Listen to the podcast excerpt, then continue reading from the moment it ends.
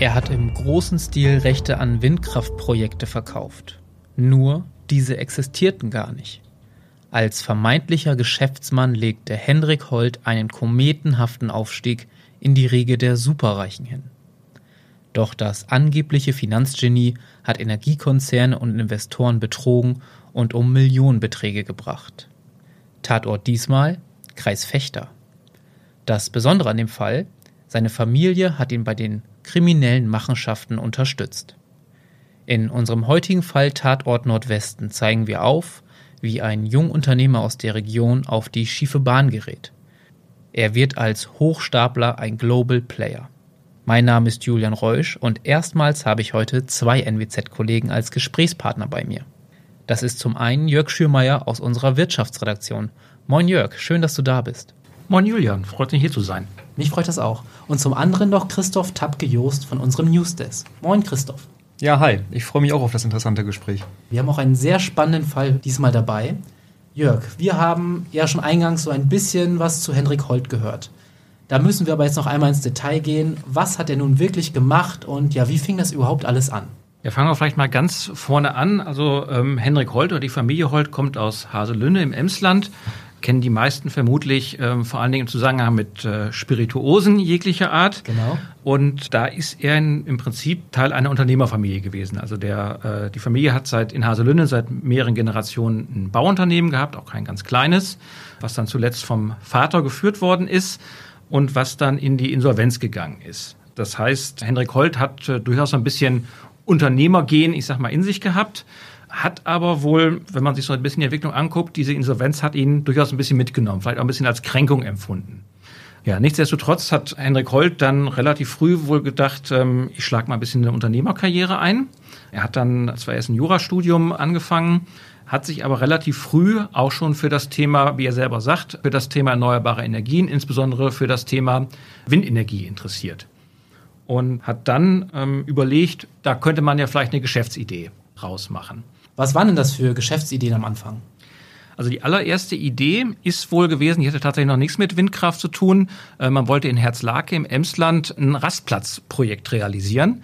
Und in dem Zusammenhang hat er auch wohl Heinz L. kennengelernt, der später bei den Windparkbetrügereien halt auch eine größere Rolle gespielt hat. Dieses Rastplatzprojekt in Herzlake ist aber nie realisiert worden. Und spätestens dann ist man auf den Bereich Windkraft stärker gekommen. Heinz L. hat auch eine gewisse Vergangenheit in Bezug zur Windkraft. Er kennt sich auch so ein bisschen darauf äh, aus, ist auch ein Geschäftsmann gewesen. Dann hat man äh, versucht, halt Windparkprojekte zu realisieren und ist als ähm, sogenannte Frühphaseninvestoren ist man aufgetreten. Das müssen wir jetzt mal kurz erklären. Was ist ein Frühphaseninvestor? Man ist ein Planer von Windparkprojekten und zwar in einem relativ frühen Stadium. Sprich, man realisiert Windparkprojekte bis zu einem gewissen Punkt X und dann verkauft man diese weiter an Investoren, an Energiekonzerne. Was bedeutet das in der Praxis? Man setzt sich mit Kommunen auseinander, holt Genehmigungen ein, spricht mit Grundstückseigentümern, häufig halt Landwirten, versucht da Grundstücke zu erwerben und daraus macht man dann halt ein bündelt man ein Windparkprojekt und das, wie gesagt, verkauft man dann möglicherweise weiter an Investoren. Oder Energiekonzernen Energie. Genau. beispielsweise. Genau. genau. Okay, so sind die beiden dann aufgetreten. Man kann vielleicht noch kurz sagen, Heinz L. ist auch gut 30 Jahre älter als Henrik Holt, also das sind schon ein paar Jährchen liegen dazwischen. Trotzdem waren sie Geschäftspartner. Was war denn dann das erste Windparkprojekt, was sie dann wirklich umgesetzt haben? In der Tat, das war eigentlich ein ungleiches Duo. Heinz L. war so ein bisschen so fast von so einer Art Großvaterersatz. Er ist auch Opi genannt worden, so ein Kuriosum vielleicht am Rande. Ein Windparkprojekt ist in der Tat realisiert worden, und zwar in Nordhessen, relativ kleines. Das ist aber dann auch das einzige geblieben. Danach haben sie dann entschieden, wir wollen mehr, wir wollen größer und wir wollen nicht mehr den korrekten Weg gehen. Was ist dann passiert? Was haben sie denn dann an Investoren erklärt? Was haben Sie dann denen gegenüber gezeigt? Sie scheinen so ein bisschen auf den Geschmack gekommen zu sein mit diesem Projekt in Hessen und haben dann tatsächlich ein bisschen, bisschen größer gedacht und haben dann versucht, an verschiedenen Orten Windparkprojekte zu realisieren, unter anderem in Norddeutschland, aber auch in Andorra, ein Zwergstaat äh, in den Pyrenäen, den äh, sie angeblich energieautark machen wollten, also unabhängig von Energien, sondern dass sie allein auf die Windkraft bauen konnten. Ein großer Plan. Ein großer Plan, in der Tat. Genau, und da sind sie dann halt, wie es halt für so einen Frühphaseninvestor üblich ist, haben sie erstmal versucht, Genehmigungen zu bekommen. Es hat auch tatsächlich, zum Beispiel, es gibt ein bekanntes Projekt im Emsland in, in Schapen. Da hat man auch tatsächlich versucht, ins Gespräch zu bekommen, äh, ins Gespräch zu kommen mit Landwirten. Hat dann ein Treffen zum Beispiel in seinem Landgasthof äh, mal gegeben, schön mit Bratkartoffeln und Schnitzeln. Wie sie es gehört. Wie sie es gehört im Emsland, genau. Da haben dann wohl auch einige wenige, haben dann auch wohl Bereitschaft gezeigt, äh, dass man die Grundstücke dann abgibt, aber die, die Mehrheit halt nicht. Trotzdem haben ähm, Henrik Holt und Heinz L. diese Projekte dann, dann weiter vorangetrieben. Vielleicht ein Kuriosum oder was so ein bisschen die Masche gewesen ist. Sie haben halt im großen Stil Unterschriften gefälscht. Und ein schönes Beispiel von diesem Landgasthof Treffen mit den Landwirten ist gewesen. Die Landwirte, die da gewesen sind, haben alle brav unterschrieben, dass sie bei dem Treffen dabei gewesen sind. Und zufällig sind dann später viele von diesen Unterschriften dann bei Windparkprojekten aufgetaucht, obwohl sie definitiv nicht ihr Grundstück verkaufen wollten. Also von solchen Treffen kamen dann die Unterschriften, die sie dann später für ihre Masche benutzt haben. Du hast auch kurz das Projekt in Andorra angesprochen. Es sollte dann ja energieneutral, autark werden. Wie viele Windräder stehen denn inzwischen in Andorra? Also mir ist kein einziges Windrad bekannt, was sich momentan in Andorra dreht. Zumindest definitiv keins, was auf äh, Hendrik Holt äh, zurückzuführen ist. Zurückzuführen ist, genau. Also er hat dann quasi nur heiße Luft versprochen, wenn man das so will. Es gab nie eigentlich offiziell diese Projekte. Trotzdem, wenn ich es richtig verstanden habe, ist er dann später damit auf mögliche Investoren zugegangen, wohl auch auf Energieunternehmen. Wie haben denn solche Parteien reagiert? Wie hat das funktioniert? Das Geschäftsmodell an sich ist gar nicht so unüblich. Und es ist auch jetzt nicht bei solchen Frühphaseninvestoren immer hundertprozentig sicher, dass das, was man ursprünglich plant, am Ende auch rauskommt. Es war damals so eine Phase, dass Energiekonzerne, Investoren teilweise Händering nach Projekten gesucht haben, wo man möglicherweise einsteigen könnte. Das war jetzt auch im Fall von Hendrik Holzo, der sehr als erfolgreicher Macher aufgetreten ist, angeblich faszinierende Windparkprojekte in der Pipeline hatte. Und das hat dann auch bei Investoren, ist das auf Interesse gestoßen. Und da haben sich dann einige auch engagiert und haben diese mehr oder weniger auf Luft gebauten Windparkprojekte dann auch ja, abgekauft, beziehungsweise zumindest äh, Anzahlung geleistet. Ja, genau. genau. Das waren ja auch dann nicht irgendwelche Investoren, sondern auch richtig Energieunternehmen aus Europa, glaube ich, dabei gewesen. Wie, also kannst du vielleicht gleich mal ein paar Namen noch nennen. Die mussten doch bestimmt auch irgendwelche Unterlagen vorweisen. Ich stelle mir so vor, das geht doch nicht einfach so blind da durch. Ja, das ist eine der, der ganz großen Besonderheiten oder Seltsamkeiten vielleicht in diesem ganzen Fall. Also in der Tat ist es so, es hat ja dann den großen Prozess vom Landgericht in Osnabrück gegeben, wo er dann ja auch später ähm, verurteilt worden ist. Und da ging es um drei, im Prinzip um drei große Energiekonzerne, die mit Millionenbeträgen da eingestiegen sind. Das war zum einen ähm, Enel, das ist ein großer italienischer Energiekonzern. Es war SSE, das ist ein, ein schottischer Energiekonzern. Und CES, das ist ein tschechischer Energiekonzern alles eigentlich Energiekonzerne, wo solche Millionenprojekte durchaus nicht ungewöhnlich sind, also die damit regelmäßig zu tun haben. Aber keiner hat diesen Schmuh mit den gefälschten Unterschriften, mit diesen rein fiktiven Windparkprojekten durchschaut.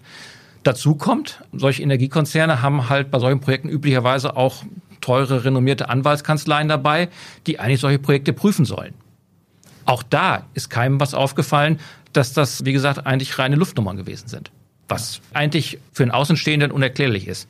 Weil normalerweise hätte man ohne Probleme im Prinzip ein oder zwei Anrufe bei der Gemeinde oder beim Grundstückseigentümer hätten genügt, um herauszufinden, das stimmt doch gar nicht, die Unterschrift ist gefälscht oder die Genehmigung liegt gar nicht vor.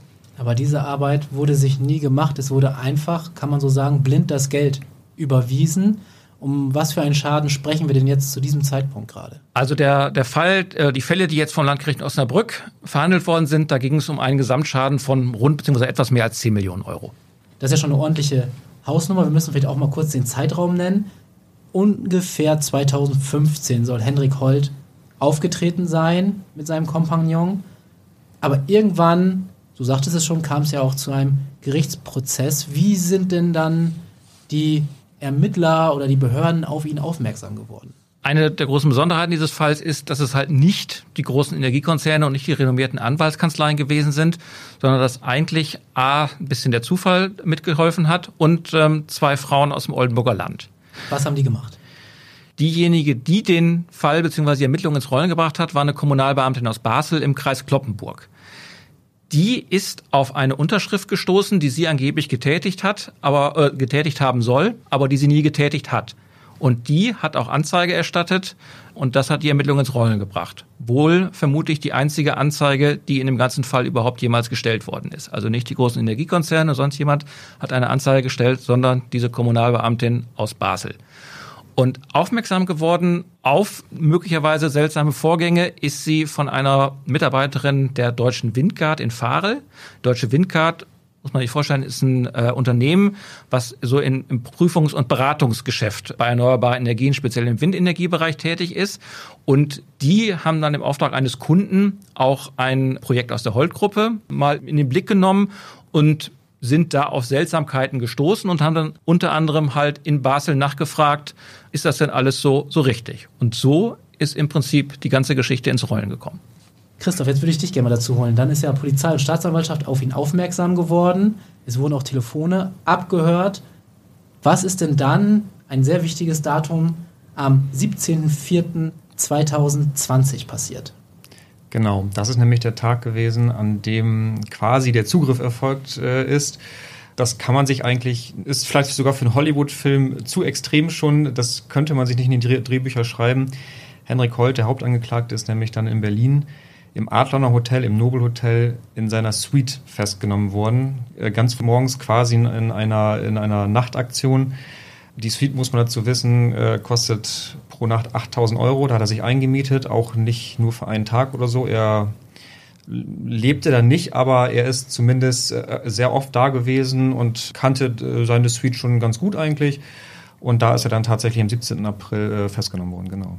Jetzt muss man vielleicht auch noch mal kurz den Bogen schlagen, denn das waren nicht die einzigen Festnahmen. Ich hatte es ja auch schon eingangs so ein bisschen erzählt. Es hat ja auch die Familie so seine Machenschaften unterstützt. Kannst du dazu noch was sagen? Das muss man sagen, dass der Vater nicht involviert war, allerdings äh, Schwester, Bruder und die Mutter in nicht ganz so erheblich vielleicht wie Henrik Holt, aber die, sie wussten definitiv von den Machenschaften und haben auch aktiv dazu beigetragen, dass die Betrügereien überhaupt zustande kommen. Und die haben allerdings in, in einem Anwesen vor allem gewohnt im Landkreis Fechter in Barkum, in der Gemeinde Barkum. Das, der Ort heißt Haustätte, ist ein ganz kleiner Ort in Barkum und äh, da haben die auf einem Luxusanwesen halt gelebt. Dort waren dann fast zeitgleich zur Festnahme von Henrik Holt auch Polizeibeamte. Was ist denn da passiert? Was haben Sie da gefunden? Erzähl doch mal. Ja, also das ist auch ein, ein, ein Kuriosum des Falls, äh, was auch ganz gut äh, hineinpasst in das Bild, was man von Henrik Holt gewinnen kann, wenn man sich mit ihm befasst. Und zwar hat die Familie sich halt ein, ein, Luxusanwesen dort gekauft. Und zwar hieß das ehemalige Baugebiet oder das Viertel, in, in dem sie gewohnt haben, äh, heißt halt mit Namen offiziell Hausstätte Horse Village. Das heißt quasi, dass man in diesem Viertel, das, man muss sich das so vorstellen, Haustätte ist ein relativ kleiner oder ein sehr kleiner Ort, äh, sehr ländlich gelegen und das heißt, in diesem Hausstätte Horse Village sind sehr viele Anwesen, die relativ groß sind, ländlich gelegen und man muss aber, wie es der Name schon sagt, eigentlich, wenn man da wohnen möchte, muss man ein, ein, ein Pferd halten. Hatten ähm, die denn ein Pferd? Ja, das, das war das große Problem.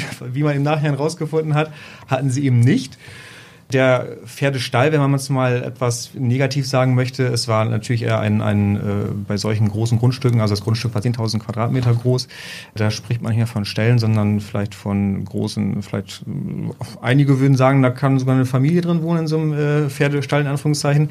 Und offiziell musste darin ein Pferd gehalten werden, die Familie hat da eher ihre Luxusautos geparkt. Äh, zum Beispiel ein Porsche, zum Beispiel einer der Bentleys, äh, der drei Bentleys, den sie besessen haben. Genau, also von Pferden war da nicht so viel zu sehen. Also eher Luxusautos und bei der Durchsuchung der Polizei wurden die ja, glaube ich, auch beschlagnahmt und wahrscheinlich noch ganz viel anderes Material gefunden. Genau, die Wagen waren zu dem Zeitpunkt nicht in dem Pferdestall, aber es wurden ja Durchsuchungen in ähm, sechs Bundesländern Entschuldigung, in fünf Bundesländern durchgeführt, in Bayern, Berlin, Niedersachsen, Nordrhein-Westfalen und Sachsen-Anhalt. Also das Unternehmen war relativ weit verzweigt in Deutschland, aber einer der Hauptorte, äh, Hauptsitze war halt wohl in, in, in Hausstätte in der Gemeinde Barkum, genau. Und da dann auch ganz viel Bargeld. Ich glaube, die Summe war sechsstelliger Bereich, wenn ich mich nicht irre. Also genau, ich habe nochmal nachgeschaut und zwar war das Bargeld wohl im fünfstelligen Bereich, auf den Konten wurde ein sechsstelliger Bereich gefunden.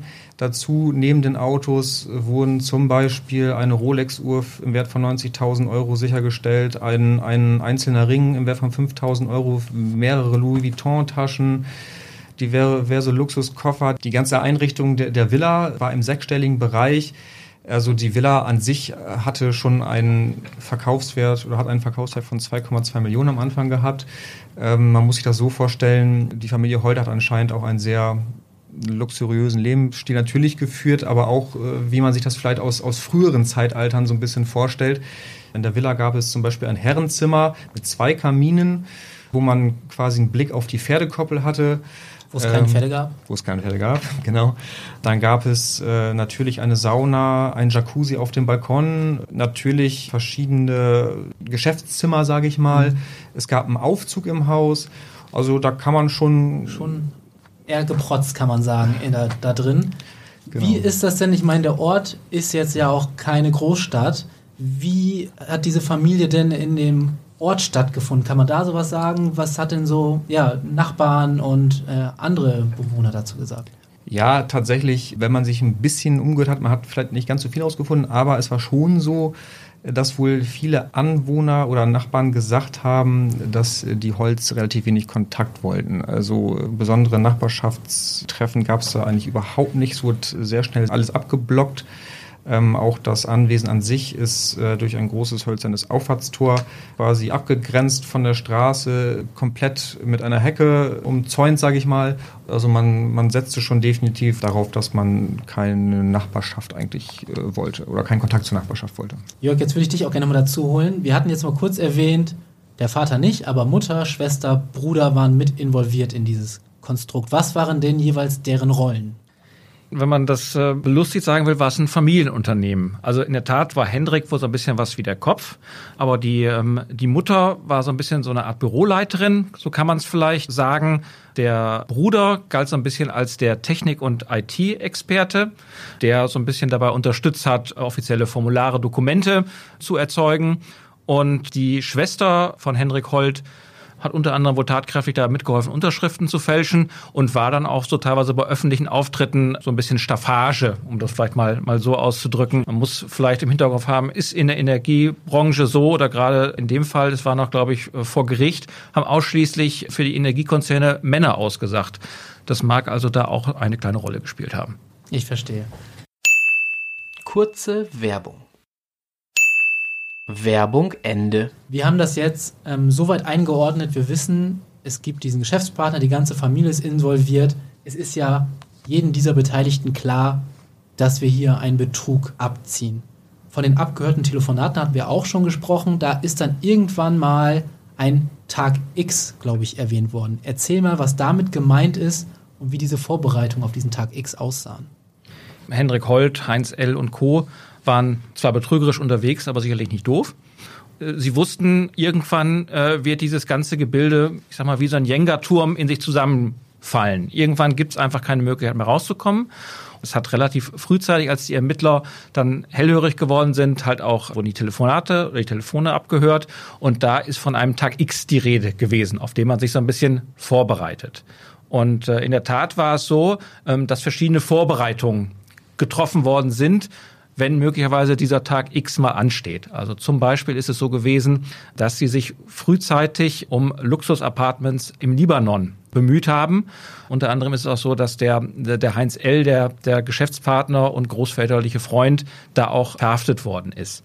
Warum der Libanon? Weil es da eigentlich kein Auslieferungsabkommen mit Deutschland gibt. Das heißt, man hat sich da relativ sicher gefühlt.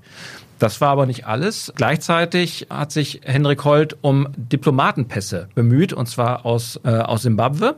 Da soll es auch Bestechungsversuche gegeben haben. Hintergrund da ist gewesen, Henrik Holt äh, und Heinz L. haben gedacht, wenn wir so einen Diplomatenpass haben, dann genießen wir Immunität, sind wir praktisch vor der deutschen Strafverfolgung sicher. Aber es ist tatsächlich so gewesen, so eine Immunität hat es nie gegeben. Im Prinzip sind sie da selber auf Betrüger reingefallen. Die Betrüger sind auf Betrüger reingefallen, genau. wenn man das so will diese Festnahme im Hotel Adlon, das war ja auch ein Zeitpunkt, habe ich in der Recherche des Falls gelesen, wo auch parallel das sogenannte Project Munich lief. Was war das und warum war das so wichtig für Hendrik Holt? Das Project Munich, wie es, wie es genannt worden ist, war im Prinzip das größte Projekt überhaupt, was die Holt-Gruppe versprochen hat gegenüber Investoren. Im Prinzip war es so, dass da mehrere Windparkprojekte, die teilweise schon anderen verkauft worden sind, nochmal zusammengefasst worden sind. Man muss sich das vorstellen, es ging um mehr als 30 Windparks und um mehr als 280 äh, Windkraftanlagen, die angeblich bis 2025 auch komplett umgesetzt werden sollten, was zum damaligen Zeitpunkt eigentlich völlig unrealistisch gewesen ist. Man muss im Jahr 2020. Ja, genau, oder, oder ein bisschen da früher. Und da lag eigentlich die, die Windenergiebranche in Deutschland ziemlich am Boden. Also da war es schwierig, überhaupt irgendwelche Windparkprojekte zu realisieren. Und so ein Riesenprojekt eigentlich völlig unrealistisch. Vielleicht zum, zum Veranschaulichen, das, was da in diesem Projekt Munich geplant gewesen ist, ist alleine größer gewesen als alles, was insgesamt in Deutschland in einem Jahr an Windparkprojekten zur damaligen Zeit umgesetzt worden ist. Das wäre schon ambitioniert gewesen. Das wäre sehr ambitioniert gewesen. Um welche Größenordnung reden wir denn jetzt? Um wie viel Geld geht es bei diesem Project Munich? Also da sprechen wir schon über einen ähm, dreistelligen Millionenbetrag. Also nochmal den großen Reibach machen, wenn man es jetzt ein bisschen flapsig formulieren möchte und deswegen dann auch der zeitnahe Zugriff. Christoph, können wir da nochmal sprechen? Was ist denn passiert, nachdem Hendrik Holt festgenommen wurde? Ich glaube, er kam ja in U-Haft dann. Genau, er saß relativ lange in Untersuchungshaft. Ähm, er ist ja im April festgenommen worden. Ähm, seine Schwester hat vergleichsweise relativ schnell ein Geständnis abgelegt. Hendrik Holt hat dann irgendwann äh, einige oder äh, im Herbst äh, des Jahres dann nachgezogen und auch dann vollumfänglich äh, kooperiert. Und insofern hat sich dann relativ schnell ein Gesamtbild ergeben, auch für die äh, Staatsanwaltschaft, äh, dass man da relativ gut nachvollziehen konnte, was wir nun mal heutzutage auch wissen. Nochmal ganz kurz zum Ablauf. Als Henrik Holt festgenommen wurde, war Heinz L. ja noch auf der Flucht. Wir hatten es kurz gehört, er war im Libanon, aber eigentlich liefern die doch gar nicht nach Deutschland aus. Wie ist denn das dann zustande gekommen eigentlich?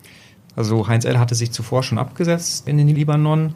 Da hat auch äh, schon äh, die Staatsanwaltschaft in Osnabrück direkt gesagt, er befindet sich auf der Flucht. Er wusste natürlich, was passiert ist in Deutschland. Zwei Monate lang ist ihm das gelungen. Danach, nach zwei Monaten, hat dann halt eine Spezialeinheit der libanesischen Polizei ihn, ihn festgenommen. Und zwar in einem Luxuswohnhaus ähm, in, in Beirut. Ja, und das etwas Besondere daran ist, wie Jörg gerade schon gesagt hat, es gibt zwischen Deutschland und dem Libanon kein Auslieferungsabkommen. Ähm, gleichwohl gab es einen internationalen Haftbefehl gegen Heinz L. Und insofern haben dann auch Deutschland und Libanon kooperiert. Und er ist dann halt nach zwei Monaten festgenommen und auch ausgeliefert worden, was dann, wie gesagt, insofern überraschend war, weil das nicht unbedingt üblich ist zwischen den beiden Ländern. Absolut, das war schon auch eine kleine Überraschung. So war Heinz dann in Deutschland und alle Angeklagten waren wieder zusammen. Ich würde mich jetzt aber gerne nochmal über Henrik Holt unterhalten. Wie ist der so eigentlich aufgetreten? Wie war so sein, ja, seine Darstellung nach außen? Ja, die war ihm auf jeden Fall sehr wichtig. Das äh, ist ganz klar. Und zwar hat er gerne und oft äh, wirklich edlen, feinen Zwielen getragen. Das erste Auftreten, das erste Erscheinungsbild, ähm, da hat er viel Wert drauf gelegt. Ähm, er hatte, er trug sehr oft ein Anstecktuch, er, er trug ein, ein Siegelring.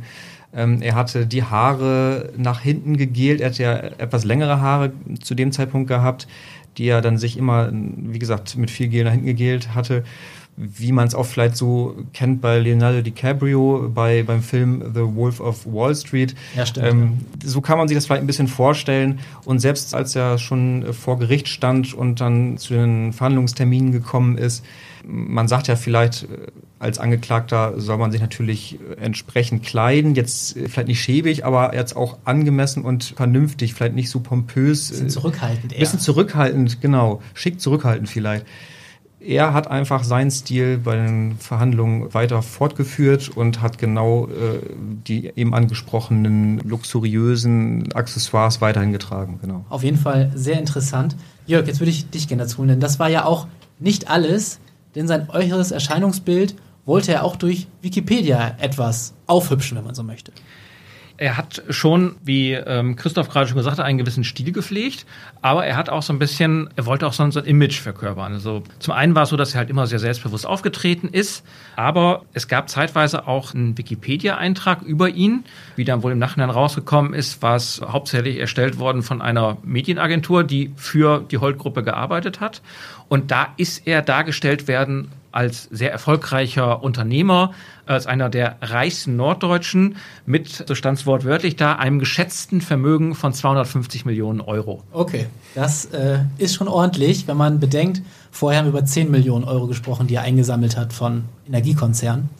Wo die anderen 240 herkommen, wer weiß das schon so genau. Wir haben auch schon gerade jetzt über den Gerichtsprozess mal kurz gesprochen, Jörg. Lass uns da jetzt mal ein bisschen weiter drauf eingehen. Er stand dann ja vor Gericht, ich glaube in Osnabrück. Was war denn da dann wirklich der Vorwurf eigentlich? alle fünf, also ja. äh, Henrik, der Heinz L., sein Geschäftspartner und die drei anderen Familienmitglieder, die Mutter, der Bruder und die Schwester, standen in Osnabrück vom Landgericht. Und der Vorwurf war Banden- und gewerbsmäßiger Betrug. Genau, das war der Vorwurf der Staatsanwaltschaft. Es gab ja eigentlich auch eine ziemlich große Beweislast. Wir hatten schon darüber gesprochen. Telefonmitschnitte, Durchsuchung des Hauses, da gab es natürlich auch viele Dokumente, gefälschte Dokumente, die nachgewiesen worden sind. Wie lief denn dann der Prozess ab? Ein Großteil des Prozesses äh, lief in der Tat so ab, dass halt es war, gab ziemlich viele Zeugen und das waren zum überwiegenden Teil Personen, wo einfach nur nachgefragt worden ist, habt ihr wirklich diese Unterschrift geleistet oder nicht?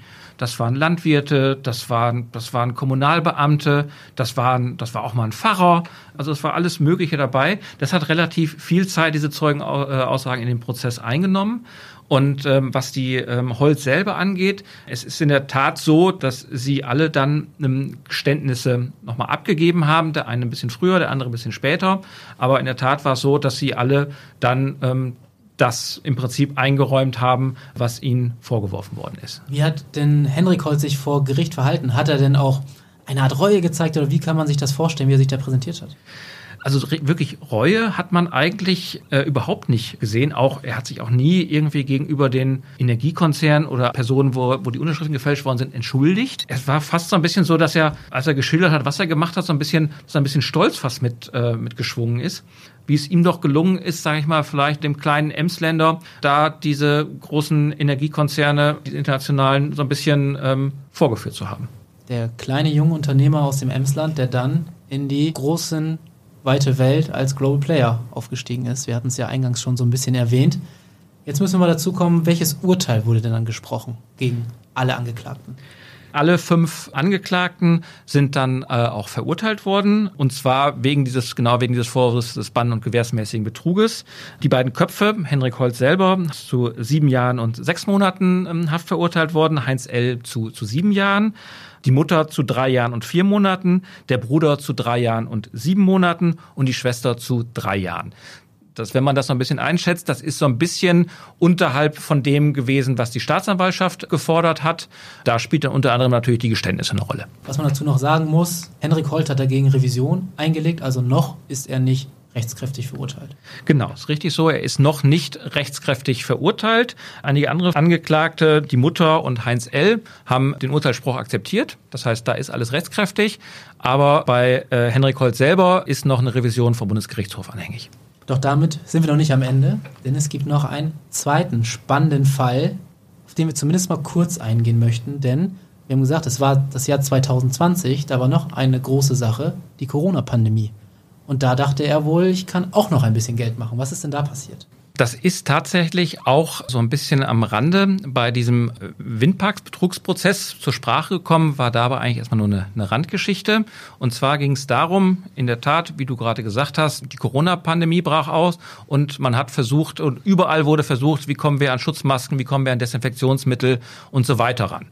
Und da hat Henrik Holz sich gedacht, da kann ich ja vielleicht auch ein bisschen was unterstützen und hat angeboten der Bundesregierung bzw. dem Bundesgesundheitsministerium, dass er Masken und Desinfektionsmittel im großen Stil zur Verfügung stellen kann gegen Vorkasse von 14 Millionen Euro. Natürlich Vorkasse, selbstverständlich. Ich stelle mir das so vor, ich kann ja nicht einfach beim Gesundheitsministerium, beim Bundesgesundheitsministerium anrufen und sagen, ich habe da eine Idee, wie hat er denn überhaupt den Kontakt dahin bekommen? Also fangen wir erstmal an. Die, die Staatsanwaltschaft geht davon aus, dass äh, Henrik Holt nicht in der Lage und auch nicht willens gewesen ist, überhaupt in diesem Umfang Masken äh, und Desinfektionsmittel zu beschaffen. Deswegen äh, läuft jetzt auch dieser neuerliche Prozess vom Landgericht Osnabrück. Und auf den Kontakt, äh, wie, wie kommt das, wie kommt Henrik Holt dazu?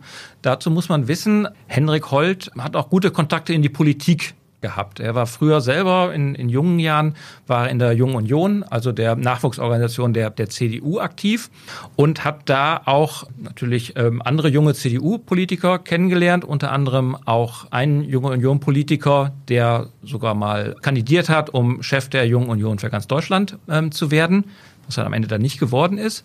Aber dieser Kontakt ist halt nie abgerissen und ähm, dieser Kumpan ist dann auch so ein bisschen als Cheflobbyist zeitweise von Hendrik Holt aufgetreten.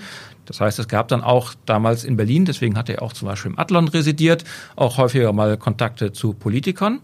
Und ähm, dieser Cheflobbyist, der war auch ein äh, Dudesfreund von Jens Spahn, dem damaligen Bundesgesundheitsminister. Und dieser Cheflobbyist hat dann, das ist verbrieft, ein Schreiben an Jens Spahn geschickt, mit lieber Jens adressiert. Und dieses, Ange er würde jemanden kennen, der halt im großen Stil Masken beschaffen könnte. Das war natürlich zu der Zeit wahrscheinlich eine erstmal interessante Botschaft für den Bundesgesundheitsminister. Jetzt verlassen wir aber, glaube ich, die belegbaren Beweise, sondern jetzt hat Henrik Holt gesagt, er hat sich dann mit ihm getroffen, wenn ich mich nicht irre. In dem Verfahren äh, oder dem Prozess in Osnabrück geht es halt zum einen um versuchten Betrug, aber zum anderen geht es auch darum um Verleumdung und äh, falsche Tatsachen oder falsche Behauptungen. Hintergrund ist gewesen, dass Hendrik Holt in dem Windparkprozess unter anderem ausgesagt hat, dass er Jens Spahn persönlich getroffen hat, bezeichnenderweise angeblich an der Bar im Adlon, dass man sich da halt über den Deal ausgetauscht hat und dass Jens Spahn da angedeutet hat, wenn da für ihn finanziell ähm, was bei rumspringen würde, dann wäre das sicherlich auch nicht schlecht. Und dagegen setzt sich ja nun Jens Spahn, auch persönlich, er hat, glaube ich, auch Anzeige erstattet, dagegen zur Wehr. Und auch die Staatsanwaltschaft sagt, das ist frei erfunden, dieses Treffen. Und äh, diese Aussage, diese angebliche Aussage von Jens Spahn, da ist auch nichts dran. Nach unserer Aufnahme kam es zur Aussage von Jens Spahn vor Gericht. Der ehemalige Bundesgesundheitsminister gab an, dass er sich nicht an ein Gespräch oder ein Treffen mit Hendrik Holt erinnern könne. Ebenfalls bestritt Spahn die Behauptung, dass er sich persönlich bereichern wollte durch ein Maskengeschäft. Er habe das Angebot von Hendrik Holt damals per E-Mail erhalten. Er habe es jedoch nicht ernst genommen und auch nicht an die zuständige Fachabteilung weitergeleitet. Wenn wir über Hendrik Holt sprechen, dann kann man ja schon sagen, dass jetzt physisch kein Mensch zu Schaden kam. Aber trotzdem muss man vielleicht auch nochmal erwähnen, er ist halt ein Krimineller. Genau, also man muss schon deutlich sagen, das, das klingt immer so ein bisschen so, ja, so, so, so harmlos, so Hochstapelei, wenn man so an Hauptmann von Köpenick denkt, das war ja auch so eher so, so leicht erzählt, oder wenn ich so an, an Filme wie Catch Me If You Can denke, mit, äh, mit Leonardo DiCaprio, da kam der Hochstapler ja auch relativ gut weg. Und wir müssen ganz klar sagen, es handelt hier um einen schweren Kriminellen, der, ähm, was, die, was das Gericht ja auch gesehen hat, indem sie ihn zu siebeneinhalb Jahren Haft verurteilt haben. Mein Kollege Dirk Fisser von der Neuen Osnabrücker Zeitung hat mal gesagt, ähm, glaube ich, er ist kein Robin Hood. Und wenn man das auch sieht, er hat zwar den vermeintlich Reichen den Energiekonzern genommen, aber definitiv nicht den Armen gegeben, sondern er hat es vor allen Dingen für die eigenen Zwecke äh, ausgenutzt und äh, sich dafür teure Autos und ähnliches gekauft. Wie geht's jetzt eigentlich mit Henrik Holt weiter? Ja, also man kann zumindest sagen, dass, dass Hendrik Holt schon ähm, während seiner Urhaft nicht untätig gewesen ist. Er hat tatsächlich geheiratet während seiner, seiner Urhaftzeit. Und zwar eine, eine Frau, die er ähm, schon vorher kennengelernt hat auch so ein bisschen kurios, ähm, soll bei einer Spendenübergabe gewesen sein. Also Hendrik Holt ist ja ein bisschen als Gönner aufgetreten, äh, vor allen Dingen in seiner emsländischen Heimat und in der Umgebung. Und äh, da soll es eine Spendenübergabe gegeben haben an ein Schiedsrichterteam. Und seine jetzige Frau war damals äh, Teil dieses Schiedsrichtergespanns. Und so hat man sich dann wohl kennengelernt und lieben gelernt. Hat er sich auch geäußert, wie er die Zeit im Gefängnis nutzen will, beziehungsweise was er danach machen möchte? Henrik Holt hat angedeutet, wohl in, in Gesprächen, Interviews, dass er jetzt alles das nachholen will, was er oder vieles von dem nachholen will, was, was er vorher dann äh, doch nicht äh, so gemacht hat. Also er will jetzt angeblich sein Jurastudium abschließen und er will angeblich auch seinen Doktor, den er vorher ja im Prinzip sich nur falsch angehängt hat, den will er jetzt auch nachholen. Ob das realistisch ist, muss man abwarten, aber das hat er jetzt zumindest äh, als seine Aufgabe für die nächsten Jahre während seiner doch mehrjährigen Haftzeit als, sich als Ziel gesetzt. Lieber Jörg, lieber Christoph, vielen Dank, dass ihr heute zu Gast wart und mir diese Geschichte erzählt habt. Dankeschön. Gerne, gerne. Bitte. Und auch Dank an alle Hörerinnen und Hörer von Tatort Nordwesten, dem True Crime Podcast der Nordwestzeitung. Wenn euch unser Podcast gefällt, dann würden wir uns wirklich sehr, sehr freuen, wenn ihr ihn in der Podcast-App eures Vertrauens positiv bewertet. Lasst einfach gern fünf Sterne da. Wir würden uns freuen, wenn wir dadurch noch mehr Menschen erreichen können. Vielen Dank und bis zum Montag in zwei Wochen. Mein Name ist Julian Reusch.